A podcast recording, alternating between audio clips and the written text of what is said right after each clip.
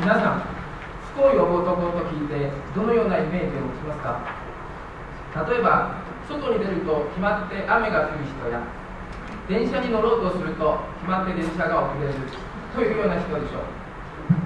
しかし私がこれから語る男の話はこんな生ぬるいものではありません。今までその男が所属していた組織が必ず不幸にあるという不思議な物語ですでは聞いてください。その始まりは寒さ厳しい冬の夜。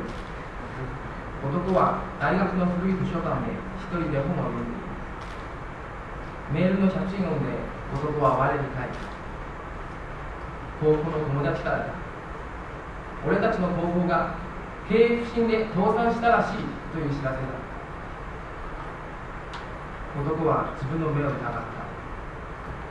あまり有名な高校ではなかったがまさか倒産するとは思ってもいなかった。その時妙な不安が男の胸をよぎった。その1年後男は大学を卒業する。ある日の夜男が何気なくテレビを見ていると自分の大学がニュースになっている。なんとその大学はもうすぐなくなり他の大学に吸収されるということだ男は自分の耳を疑った。高校の次は大学？と思っていると中学校の先生たちの優しい顔が浮かび上がってきた。中学校は大丈夫だろうかと思い男は早速行ってみる。バスに揺られて中学校のいろいろな思い出に浸っているといつの間にか目的地に着く。そこで男の目に飛び込んできたもの。それはゲームセンターだった。結局中学校も同じ運命をたどっていたの。だちなみに男の小学校はとっくになくなっていた。これをもって男の通っていた学校の完全消滅が現実となった。悲しいというよりも男は不思議だった。そして2009年4月4日男はついに日本に上陸する。最初のアルバイトとして男は2年間ホームセンターで働いていた。辞めてから3ヶ月後男は偶然そこを通りかかった。するとそこにあったのは大型電気量販店だ男は急いで昔の同僚に連絡を取った。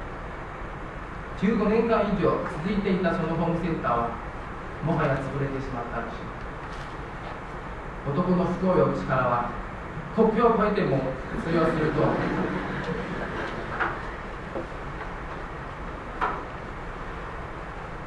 自分は一つた。めに気をつき男は天を仰いだ。まるで男を嘲笑うかのように上空にはカラスが旋回している今まで消えてきた小学校中学校高校大学が走馬灯のように次々と頭の中を駆け抜け自分は不幸を招く自分が関わったものには全て不幸が訪れる。これは神様が与えた力ではないかと男は悟った。どうして男はこの力を手に入れ悪魔として生きていくことを決めた、はい、以上が物語です。ではその男は今どこにいるでしょうか？今年の4月男は明治大学にそうその男とは紛れもなくこの私です。